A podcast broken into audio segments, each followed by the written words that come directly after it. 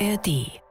Ich bin eben gerudert und mein Freund saß drin und dann hat ein kleiner Junge meinem Freund zugerufen, was macht ihr denn da? Macht ihr Bootsschule?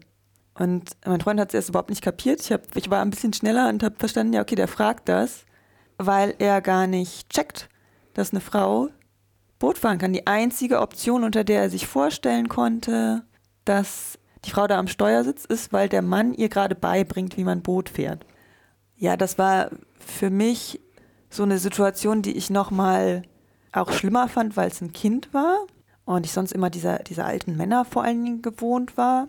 Bootsschule, haha. Also Kindermund tut Wahrheit kund oder so wie im Fall von Merle, die ihr eben gehört habt, Kindermund tut tief sitzenden gesellschaftlichen Sexismus kund. Und zwar in puncto, welches Geschlecht rudern sollte und welches nicht. Die Alltagsfeministinnen. Der Podcast für mehr Gleichberechtigung. Von RBB Kultur.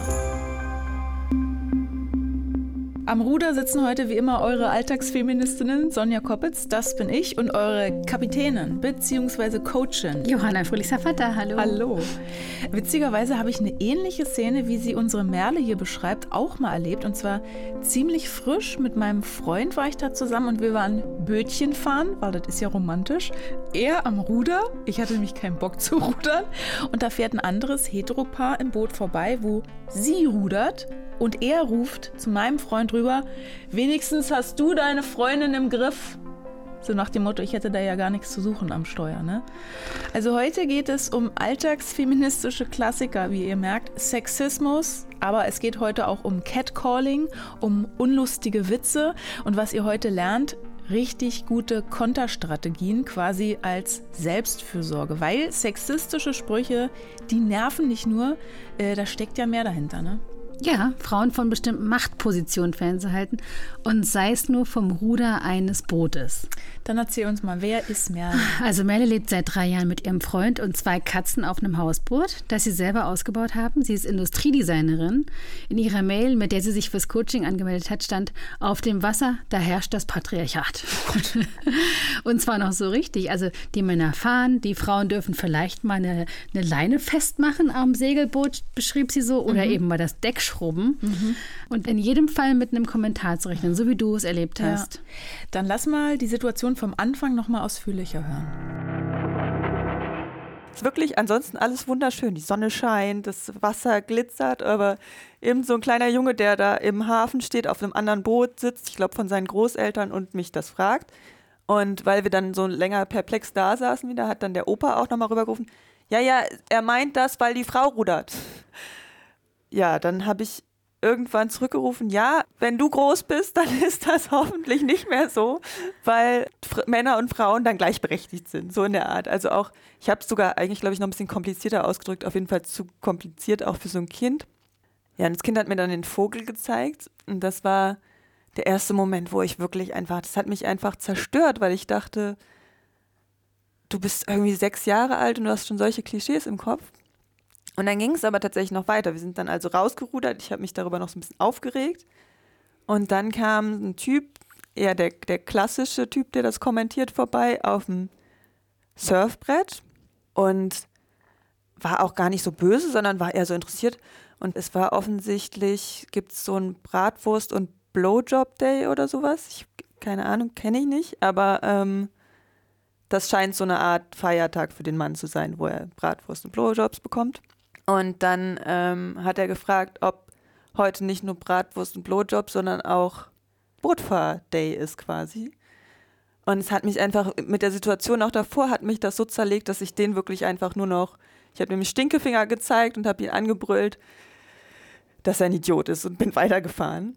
Diese zwei Situationen hintereinander, die haben mich einfach komplett fertig gemacht, ja als wir, als wir dann beim Frühstück waren, musste ich noch zweimal ins Wasser springen und mich abkühlen, um irgendwie meine, meine Wut und auch meine, ja, auch ehrlich gesagt, Trauer loszuwerden darüber, dass die Welt tatsächlich so ist. Weil du das jetzt erzählst, was macht dich betroffen? Also ehrlich gesagt war das tatsächlich so, dass es mir fast Angst gemacht hat, weil ich dachte, wir sind noch so nah an einer Welt, wo ich als Frau Sachen nicht machen darf.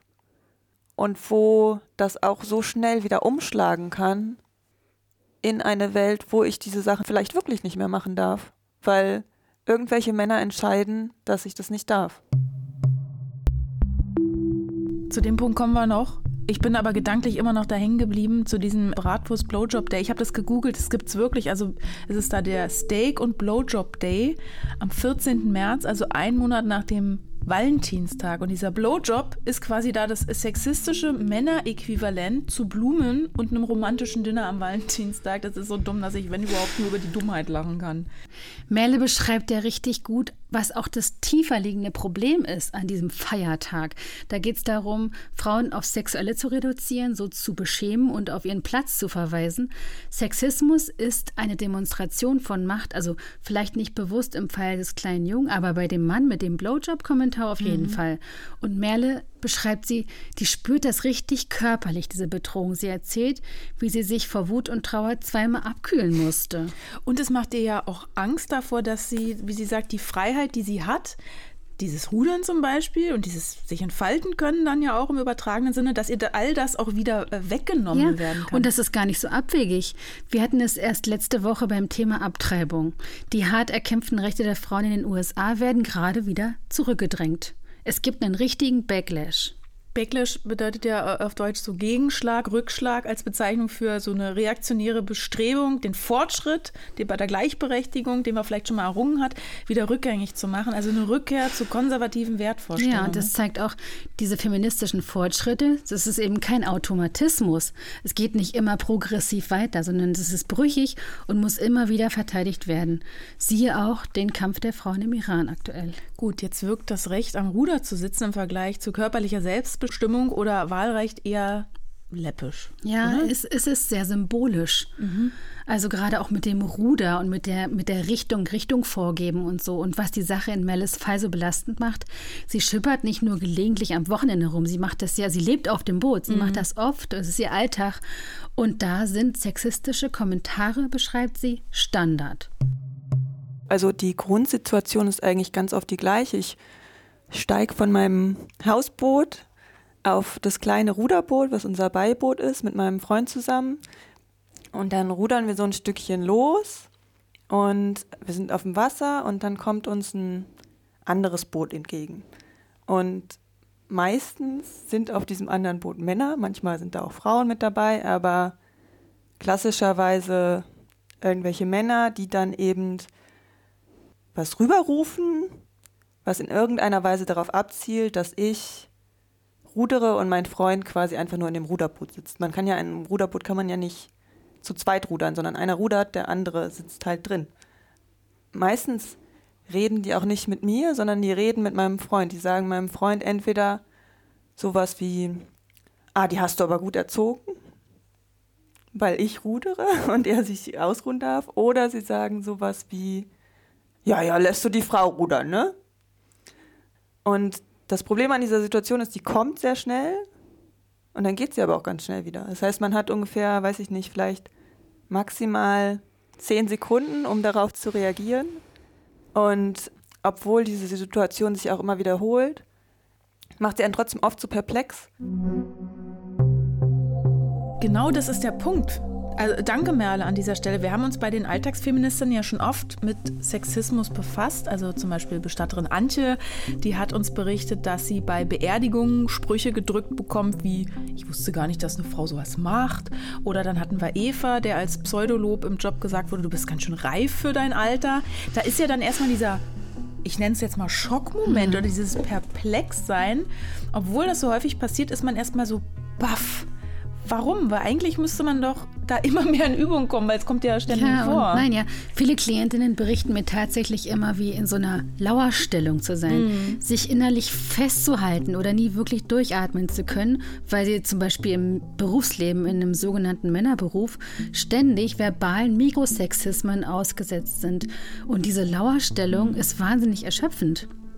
Und da es so Kommentare sind, so kleine Bemerkungen und keine ernsten Gespräche, kommt es auch immer zu dieser Abwägung, also diesem Moment der Starre.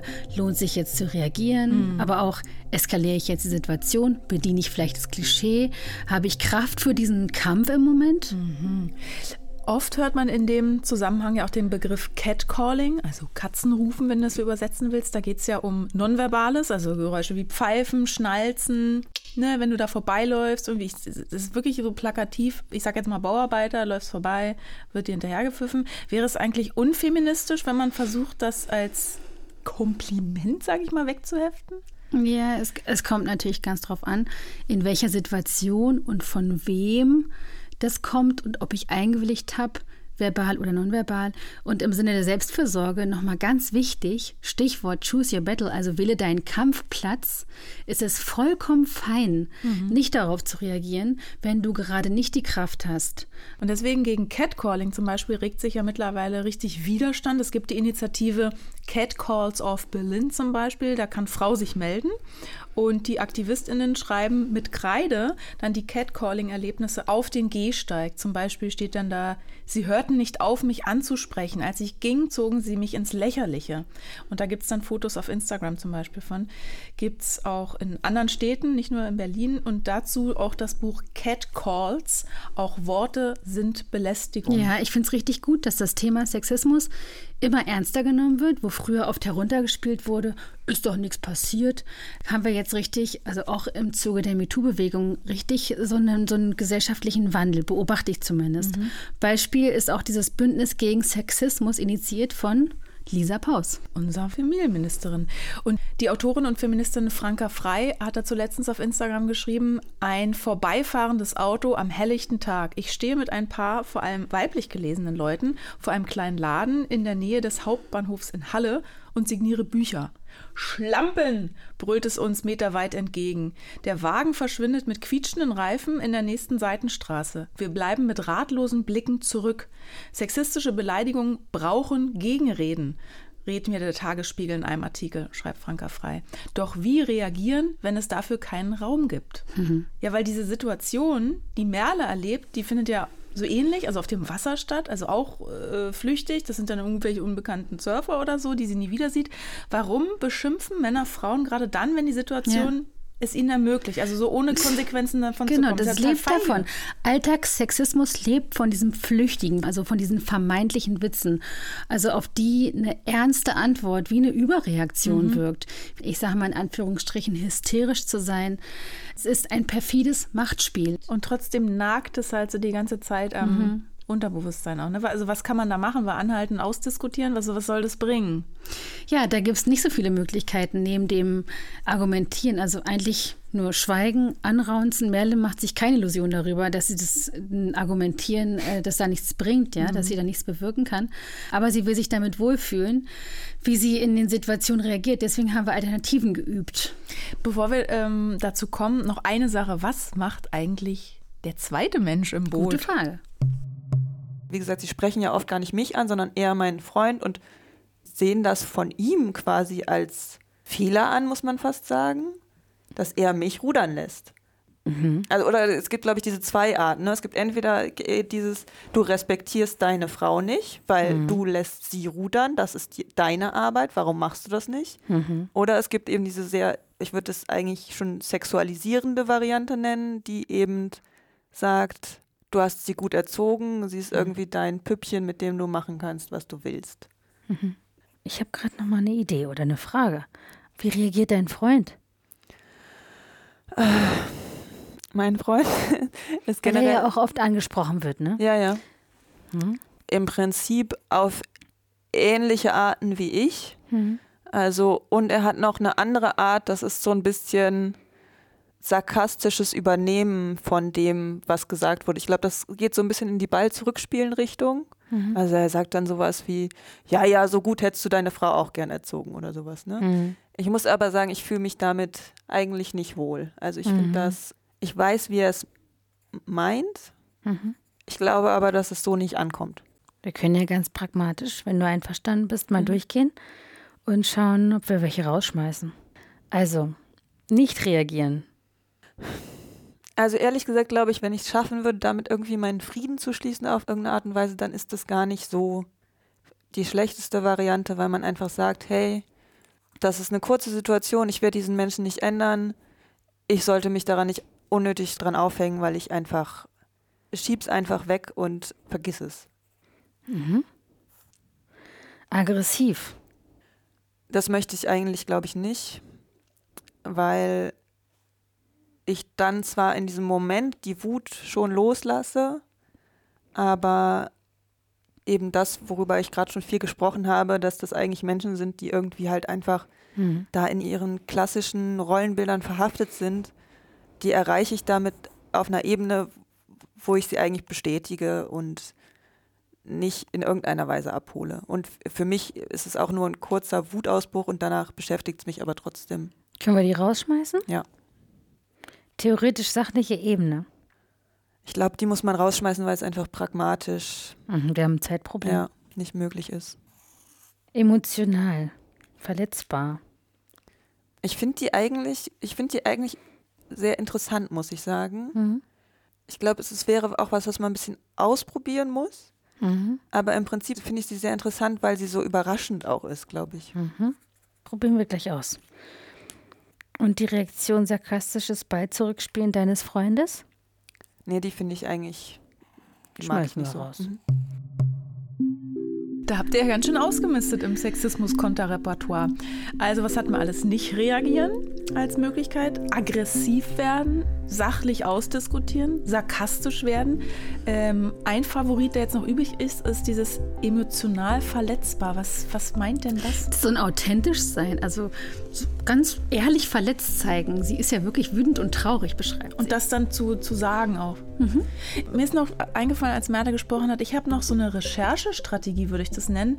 Ähm, auf so einen Spruch würde ich dann sagen, verstehe ich nicht. Wie meinen Sie das denn? Auch nicht schlecht. So, ne? Dann merkt vielleicht das Gegenüber, Scheiße, jetzt muss ich meinen eigenen dummen Spruch erklären. Geht ja gar nicht, weil es ist ja völlig bekloppt.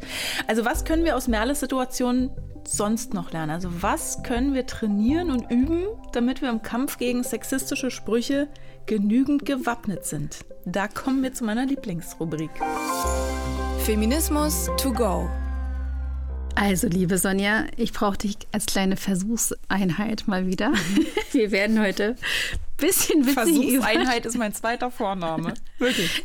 Kannst du mal bitte eine Situation aus deinem Leben erinnern, die dich auch richtig emotional aufbrodeln lässt? Die hoffentlich auch so eine ganz kurze Situation, ja, irgendwas, das. Du, ich habe spontan äh, mhm. dran gedacht, als war mhm. eine Situation, die ich erinnere, da habe ich mein Mietauto gehabt, ich musste irgendwas vom Baumarkt holen, mhm. so schwere Zeugs und habe das Auto halt in zweiter Spur, weil ich darf man nicht, abgestellt, um das dann eben nach drin zu transportieren und mhm. habe da halt so ein bisschen den Verkehr blockiert. Und da ist halt, das ist auch wieder so Klischee leider, ne, so ein Porsche-Fahrer, so Cabriolet, vorbeigedüst und ruft nur so das F-Wort raus. So, Im Vorbeibrettern, weißt du? Und da hatte ich ja überhaupt auch gar keine Chance, irgendwie zu reagieren, mhm. weil wenn ich dem jetzt noch Arschloch hinterher, das ruft, der hört er ja nicht. Und war halt so, und es hat Was mich total ist dieses, beschäftigt. Äh, versuchen wir dem mal ein Gefühl zu geben. Das war so ein Ausgeliefertsein, so eine mhm. Hilflosigkeit ah, auch. Ja. Also ich wurde quasi der Chance beraubt, da reagieren zu können und sei es einfach zurückzumotzen. Mhm. Ähm, die Situation gab es ja gar nicht her. Das war halt eine Einbahnstraße. Ne? Wir können ja jetzt wunderbar die Situation einfrieren. Was ist denn das positive Gegenteil von Hilflosigkeit? Naja, das wäre, äh, ins Handeln zu kommen, mhm. also ins Tun. Ich habe es mir versucht so zu erklären oder mhm. zu verstehen, warum der jetzt so ausrastet. Mhm. Zumindest hast du es in dem Moment von dir weggeschoben. Ja. Du hast es dir nicht zu eigen gemacht. Ja, ja natürlich weiß er, dass ich keine Hm bin, ja? Genau.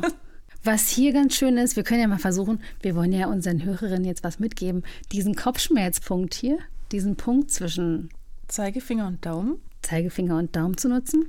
Wenn du da mit deinem anderen Zeigefinger und Daumen mal da so drückst, mhm. da versuchen wir jetzt mal, wie eine positive emotionale Reaktion zu verankern. Wir sind ja heute auf dem Wasser unterwegs. Mhm. Also du meinst, dass ich mich erstmal selber kneife, um zu... Genau, ja, du hast ja die Handbewegung ja. so drauf. Und kannst du so einen Seufzer, so ein Ach ja je oder dem Ganzen mal einen Titel geben? Ja, armer Typ. Armer Typ, das ist schön. Wir lieben so kurze, prägnante, positive Sätze. Armer Typ. Armer Typ. Super, Sonja, genau so. Jetzt würden wir in einer Situation außerhalb dieser Studiosituation gerade und du, die uns gerade zuhörst, noch zwei, drei solcher Situationen aufrufen und dann in diesem positiven, selbstberuhigenden Gespräch würdest du einfach einen Punkt drücken, zum Beispiel hier bei uns den Punkt zwischen Daumen und Zeigefinger. Und das einfach so als persönlichen Lieblingsdruckpunkt nehmen, als genau. kleine Erinnerung. Anleitung findet ihr in den Shownotes. Dann kannst du dich immer wieder entweder an diesem Punkt zwischen Daumen und Zeigefinger, an den Schläfen oder aufs Knie klopfen und bist dann wieder in diesem Selbstgespräch und in diesem, ja, eigentlich wie so eine. Im wie Hier so, und Jetzt. Genau. Eine Möglichkeit, das zumindest nicht persönlich zu nehmen.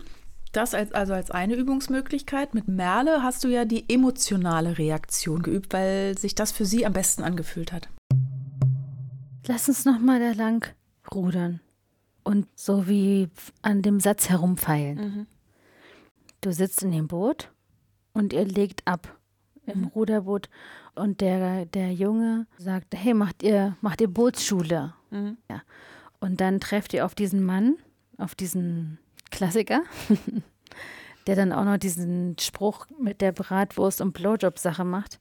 Wie könnte eine, eine emotional informierte sozusagen Reaktion? Also ich glaube tatsächlich, das, was ich fühle in dem Moment, wäre sowas wie, hey, ich würde gern einfach mal so einen schönen Tag genießen können, ohne dass ich von jemandem so sexualisierte Kommentare an den Kopf geworfen bekomme. Ich mache dir mal einen Vorschlag. Mhm. Ihr macht mich fertig. Ja, ich, vielleicht ist es auch einfach sowas, das macht mich, das macht mich total traurig, dass ich mir sowas immer anhören muss. Das ist ein Satz, der mich aufatmen Ja. lässt. Der erreicht mich total. Kannst du da kurz mitgehen im Kopf? Mhm. Lass uns da lang rudern. Ja, ich bin doch so ein bisschen auf jeden Fall aufgeladen von vorher. Und Genau, du ruderst schon, jetzt richtig, genau, super. Ja, da kommt schon der Genau. nächste. Und es ist auch tatsächlich, was ich auch ganz interessant finde, es ist immer schon diese Vorahnung. Es gibt so Mhm. bestimmte Boote, an denen vorbei fährst du vorbei und du kannst wirklich runterzählen. Drei, zwei, eins und go, da kommt der Spruch. Mhm. Und immer wieder die gleiche dumme Scheiße, jetzt mal platt gesagt. Mhm. Sehr gut. Ich habe hier einen super guten Alternativsatz gerade. du setzt dich gerade auf den Hocker vor, Genau. vor den Sessel. Und ich bitte dich jetzt wirklich, wie loszulegen, mir genau die Situation, die Umgebung zu beschreiben. Du machst schon dieses Rudern. Sehr, sehr gut. Sehr gut. Und so auch mir einen Einblick zu geben in dein Innenleben. Okay. Also du legst los, ja, du hast Bock, ihr seid zum Frühstück verabredet, die Sonne scheint, das Wasser Genau. Und ich bin aber trotzdem schon so geladen von dieser Situation mit dem Jungen und ich merke auch so richtig, wie das in mir was auslöst, dass der so klein ist und dass der so, dass der die nächste Generation sein wird, die mir immer noch ja vorschreibt, was ich zu tun habe.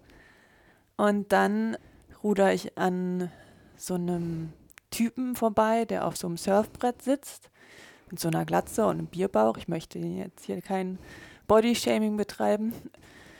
Trotzdem ist es so ein Typ, der, der kommt mir total bekannt vor. Den habe ich schon tausendmal gesehen und den habe ich schon tausendmal auf verschiedenen Booten gesehen. Und dann ruft er rüber und ist so ganz casual verschmitzt irgendwie, na, Blowjob und Bootfahrt, ey, oder was? Ich verstehe den erst gar nicht so richtig und dann schon. Und ich merke aber auch, auch ist eigentlich egal, was er sagt, weil es brodelt schon in mir und ich weiß auch genau, worum es geht. Und dann, ja, sage ich dem, ey, ganz ehrlich, es ist immer dieselbe Scheiße und es macht mich einfach richtig traurig, dass ich mir das jeden Tag wieder anhören muss. Und natürlich ist es jetzt nicht so, dass es direkt mich wieder loslässt, aber es ist schon so, dass ich mir denke, okay, ja, das ist alles, was ich hätte dazu sagen können. Beides total verständlich. Also die Wut und die Trauer finde ich. Dieses, es könnte alles so schön sein, ja, Sonne, Wasser, glitzert und dann so ein Spruch. Auf der Website des Bündnisses gegen Sexismus wird es ganz gut zusammengefasst. Da steht, Sexismus schränkt die Lebensqualität ein. Sexismus und sexuelle Belästigung im öffentlichen Raum führen dazu, dass Betroffene ihr Verhalten ändern und in ihrer Lebensqualität und Bewegungsfreiheit eingeschränkt werden. Personen meiden bestimmte Straßen oder Haltestellen, nutzen diese nur am Tage oder verzichten ganz auf den öffentlichen Personennahverkehr, wenn sie fürchten, dass sie auf ihrem Weg belästigt werden könnten. Und da habe ich mal so überlegt, ich mache das auch unbewusst. Ich lege mir oftmals schon so einen Spruch zurecht, wenn ich denke, da könnte was kommen oder wechsle die Straßenseite. Mhm. Und das nervt mich so, dass mich das auch nervt, also im Kopf drin. Aber es hat ja auch konkrete Auswirkungen auf das Verhalten, also den Radius, die Freizeitgestaltung. Ich überlege mir je nach Anlass auch sehr genau, was ich anziehe. Also hm. es gibt Klamotten, in denen ich mich total wohlfühle, aber aufgrund von Blicken oder anzüglichen Bemerkungen bleiben diese Klamotten oft im Schrank.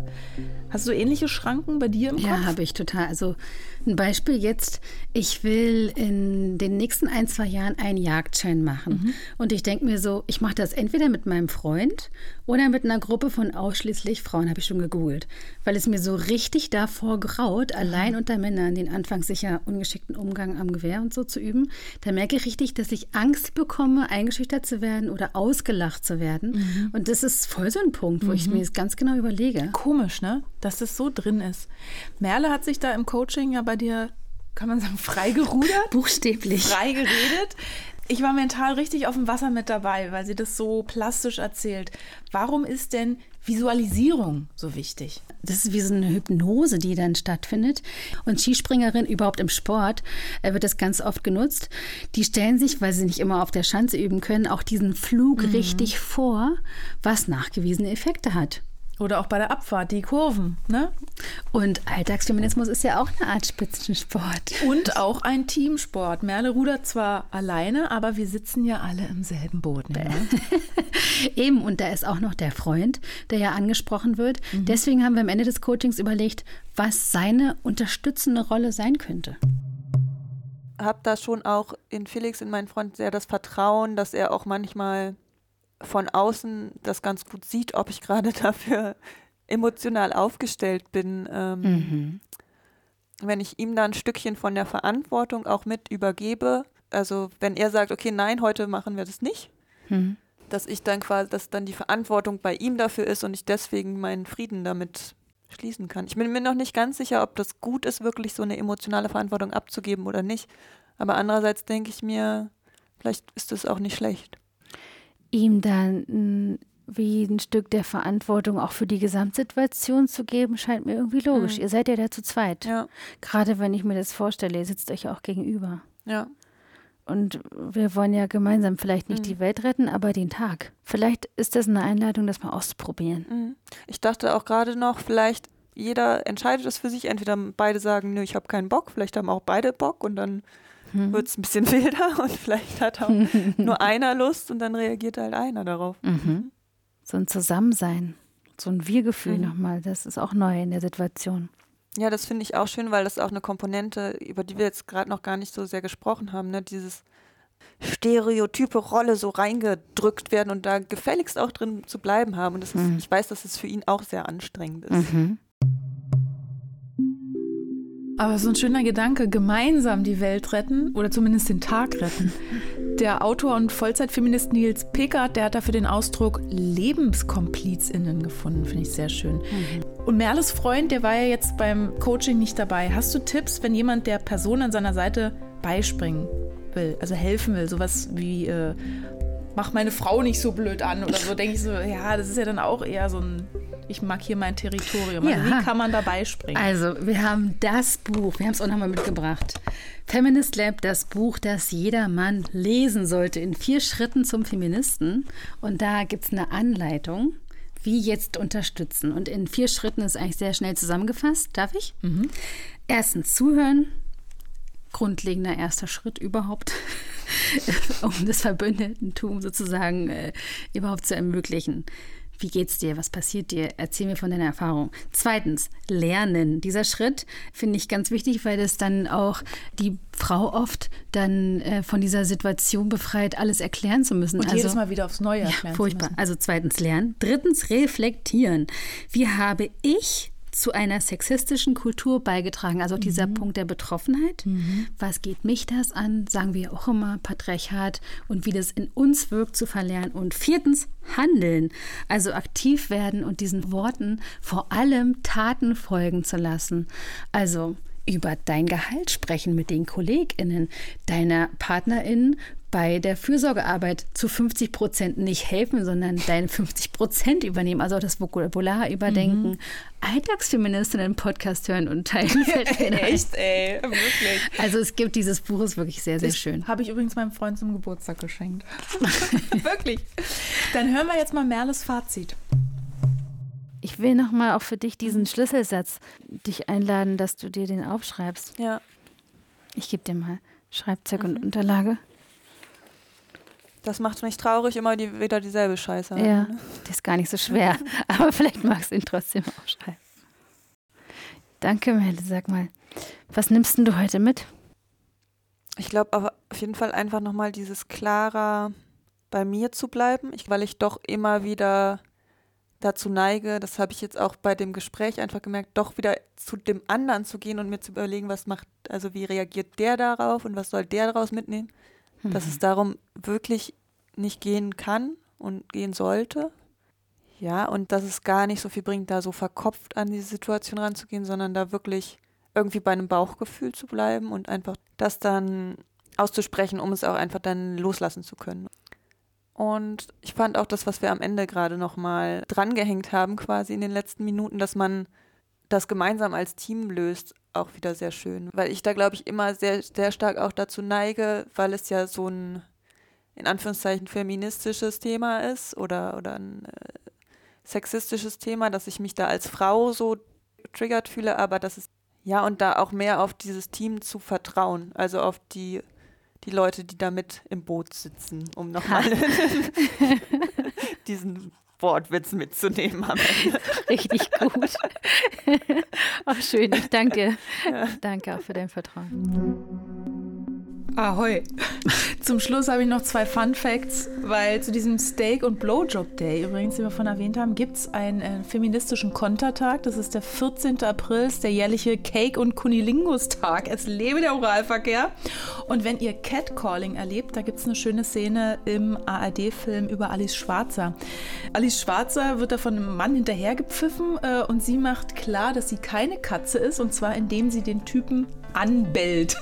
Und das fand ich sehr kreativ und wirkungsvoll, wegen dieses Überraschungs-Verblüffungsmoments beim Typen. Und ich habe gedacht, Affengeräusche fände ich auch cool. Einfach so. Das war's von uns, von den Alltagsfeministinnen. Wir sind ja nächste Woche aber natürlich wieder da ja. mit einer neuen Folge. Mehr Sexismus, aber auf einer ganz anderen Ebene. Es kommt endlich die Punkband, die wir schon öfter angekündigt haben. Die hatten einen Fall von sexueller Belästigung. Ein Bandmitglied hat eine minderjährige Fan angeschrieben und die Band hat, sagen sie selbst im Rückblick, viel falsch gemacht und wollen diesen Umgang reflektieren. Stichwort Täterschutz und andere Themen. Es ist eine super vielschichtige Folge. Da übernimmt diese Band Verantwortung mhm. und das finde ich richtig super, dass sie gekommen sind. Ich freue mich auch schon auf nächste Woche. Das klingt spannend auf mhm, vielen ist es auch. Mehr dazu also kommenden Dienstag und damit ihr das nicht verpasst, abonniert unseren Podcast sehr gerne und empfehlt uns auch weiter. Es gibt ja quasi keine Ausreden, weil uns gibt es überall, wo es Podcasts mhm. gibt, zum Beispiel auch in der ARD Audiothek. Grüße und Küsse gehen raus. Tschüssi. Bis denn. Die Alltagsfeministinnen. Der Podcast für mehr Gleichberechtigung. Eine Produktion von RBB Kultur für die ARD. Mit Sonja Koppitz und Johanna Fröhlich-Zapata. Redaktion Franziska Walser und Romy Sigmüller. Sounddesign Patrick Zahn und Kevin Kastens. Aufnahme und Mischung Robin Rudolph. Alle Folgen gibt's kostenlos in der ARD Audiothek und überall, wo es Podcasts gibt.